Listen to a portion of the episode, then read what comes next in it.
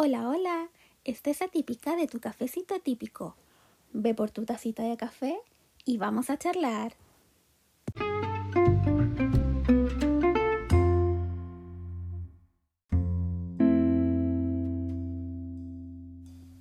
Hola, hola, ¿cómo están queridas, queridos, querides, atípicas, atípicos y atípiques?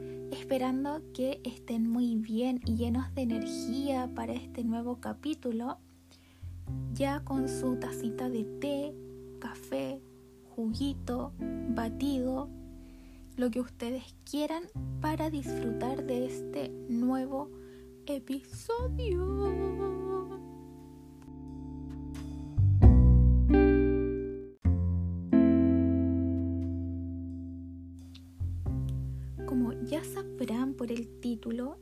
Este capítulo será de mucha introspección, pero aunque sea muy personal, realmente espero que les sirva, aunque sea como alguna lucecita de esperanza.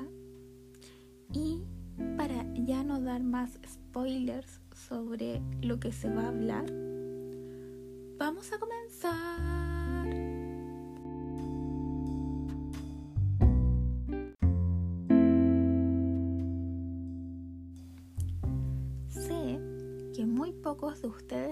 Conocen realmente las cosas que he vivido hasta ahora dentro de, un límite de tiempo.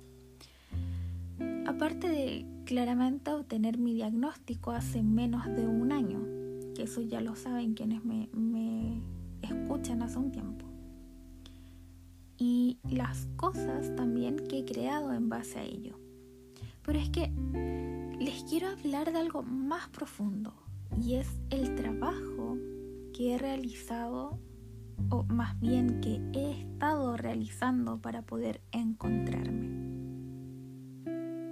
Y es que han sido años difíciles, llenos de cambios, y estos cambios han traído a mí muchas perspectivas distintas y cosas que he ido cambiando en mí misma que obviamente espero que siempre sean para mejor.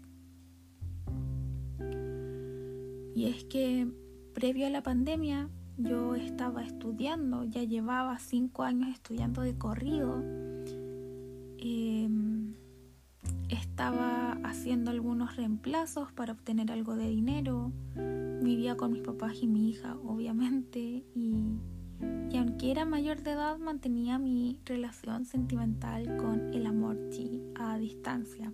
¿Cuál quinceañera?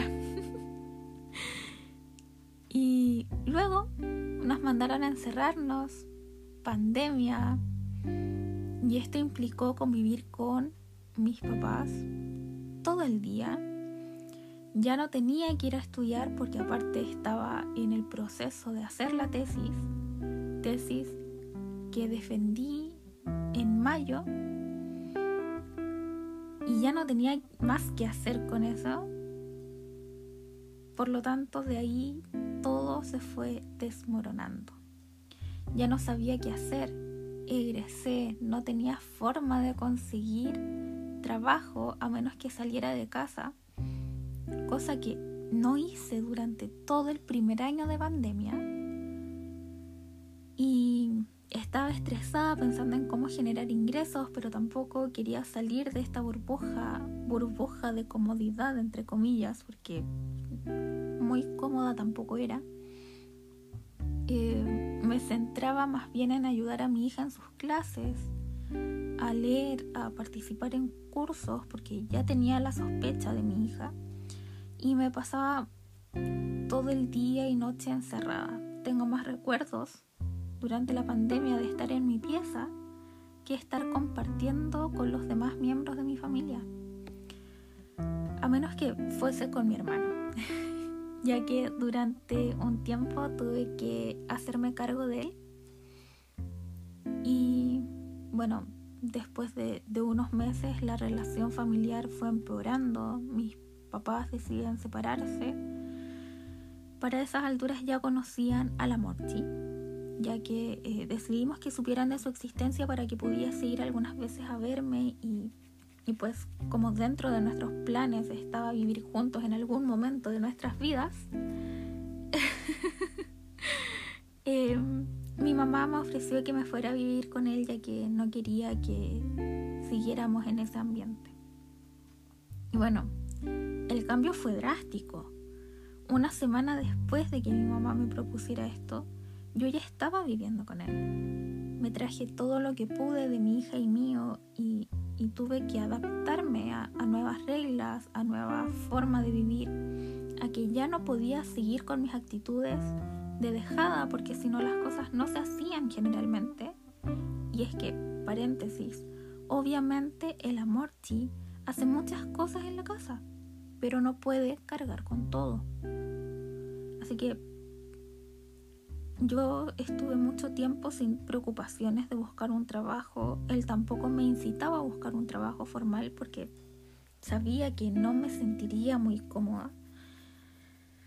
Y, en fin, el tema es que después de un tiempo, al verlo tan activo haciendo tantas cosas, dije, yo también quiero, quiero que me mire y se sienta orgulloso de todas las cosas que puedo lograr y sentirme orgullosa de mí misma también. Por lo tanto, empecé a buscar mi diagnóstico porque, como saben, empezaron a encajar muchas cosas de mi hija con, mi vida. Eh, empecé a apoyar más en ciertas cosas, eh, a hacerme cargo de, de, algunas otras. Empecé a idear qué podía hacer con mi carrera y mi necesidad de trabajo sin salir de casa y comencé a darme cuenta de varias cosas en, mí que, que había tenido ocultas. Lo gracioso es que hace unos días fui capaz de identificar todo esto como más concretamente y todo porque vi una película. Me encanta ver películas, es más, son cosas que a veces durante eh, sesiones de socioacompañamiento, esto es un paréntesis, muy paréntesis, porque ni siquiera lo tengo anotado, y es que el ver películas lo tengo como dentro de eh, las sesiones de socioacompañamiento, como una herramienta, por lo mismo, porque nos ayuda a poder identificar ciertas cosas que eh, no solemos analizarlas o no queremos analizarlas y nuestro subconsciente lo trae al consciente al verlo y al identificarnos con ciertas cosas. En fin, a lo que iba, me di cuenta de ciertas cosas viendo Encanto, que es una de las últimas películas que sacó Disney. Y con Mirabel y sus hermanas me di cuenta que he sido todas. Ahora ustedes se preguntarán, ¿cómo es que puede ser todas? Y es que, es que sí, em, he sido hija única, he sido la menor, la del medio, la mayor. y ahora nuevamente la pregunta, ¿cómo es esto posible? Y es que pues familia, la, eh, familia latinoamericana con roles dispersos, básicamente. Algo muy común de esta zona latinoamericana. En fin. Y bueno, cuando nació mi hermano, como para dar un, contexto, eh, somos una familia rejuntada, por decirlo de alguna manera. Eh, de sangre soy hija solo de mi mamá, por lo tanto por eso hija, hija única durante casi 20 años. Y después nace mi hermano que es eh, medio hermano. Y, y bueno, mi hermana mayor ya no vivía con nosotros, por lo que sentí que tomé ese rol de hermana mayor que en este caso tiene Luisa. Y es justamente esta hermana mayor que puede con todo, la que eh, encanta que dejes todo en sus hombros, que ella se hará cargo y muchas veces sentí que fue así. Como les comenté también eh, hace unos minutos, yo cuidaba a mi hermano, yo me tenía que hacer cargo totalmente de mi hermano. Y, y muchas veces tuve que intentar de que mis papás entendieran su forma de actuar eh, o cuando había algún pleito o sucedía algo X en la casa, también sucedió que eh, en un momento tuvieron que eh, entrar carabineros y, y paramédicos para llevarse a mi abuela y yo tuve que llevarme a los niños a una habitación aparte, ponerles televisión, reír con ellos, cantar con ellos, porque claro, yo me hago cargo de todo. O yo me hago cargo de ustedes. Que obviamente de mi hija sí me tengo que hacer cargo, pero de mi hermano como este rol de hermana mayor. Por otra parte, me, centré mucho en eso. Por, por otra parte, también me sentí como Isabela, que es esta otra hermana mayor de Mirabel, que Maribel, Mirabel, ya, ya no lo sé, ya me confundí, perdón. que es perfecta, que eh, en este rol de perfección también puede pasar a llevar a los otros, que en realidad puede más bien ser sin querer, porque tiene que mantener este rol eh, de ser un, modelo a seguir. Hoy, perdón, me falta líquido. Em, y es que en realidad, aunque no tuve que ser un gran modelo a seguir, ni para mi hermana, porque hermana mayor, ni para mi hermano, porque no, no me tiene tampoco como un gran referente, siento yo, sí sentía que lo era para mis primas, sobre todo para, para una de ellas, que es con la que pasaba más tiempo, y, y traté de también siempre mostrarme perfecta, entre comillas, ante el resto de la familia, porque no quería que nadie hablara de mí ni de mi mamá, porque mi mamá fue madre joven. Eh, y bueno, repetía el patrón, entonces tampoco quería que se hablara al respecto. entonces, como que traté siempre de ser perfecta, de, no hablar mucho, de no generar conflicto, de que cuando se hablaban temas, por ejemplo, políticos o religiosos, que yo soy muy crítica en eso, trataba de alejarme, em, siempre era la que estaba callada, la que pasaba más piola, la que se quedaba con los niños, la que se preocupaba que estuvieran bien, eh, etc. Bueno, ahora me siento como Maribel, Maribel era. y es que aquí voy a contar también una como pequeño hilo histórico. Nuevamente, perdón, me paso de hilo histórico en hilo histórico, lo siento. y es que cuando estaba en casa de mis papás, este último tiempo fue como el principio de la película. Como todos jugando a ser perfectos.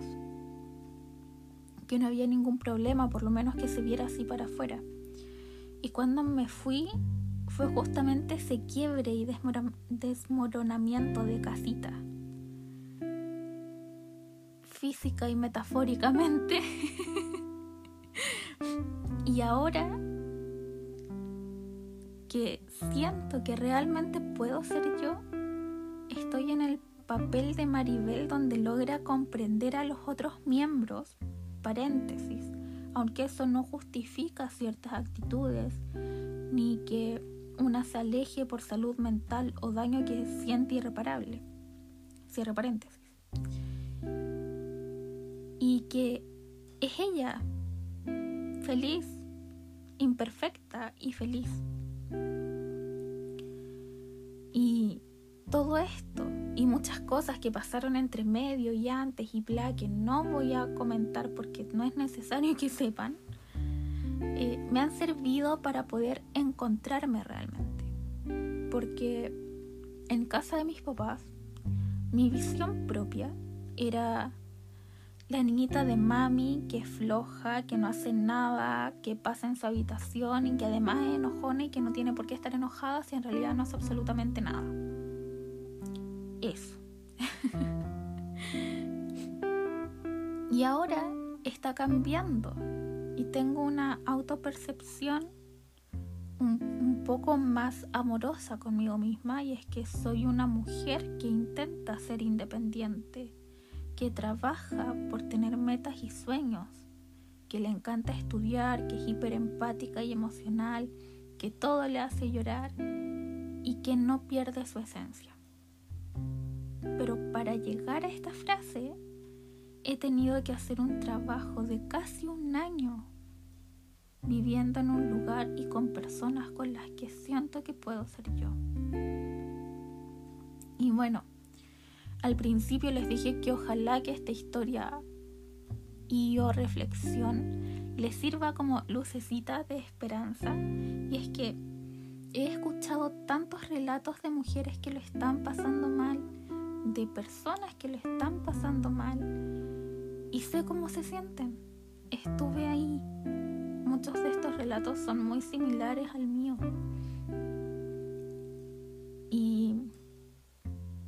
Por eso con esto espero que puedan ver una pequeña salida, una pequeña motivación y que si necesitan con quién hablar, pueden contar conmigo. Muchos de ustedes saben que pueden escribirme a mi Instagram y siempre voy a intentar responder.